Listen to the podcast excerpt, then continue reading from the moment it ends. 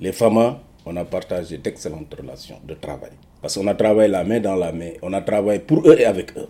les, autres partenaires que je peux associer à, cette euh, liste, c'est d'abord les leaders locaux aussi. Au moins, on a partagé vraiment d'excellentes euh, relations avec les leaders locaux.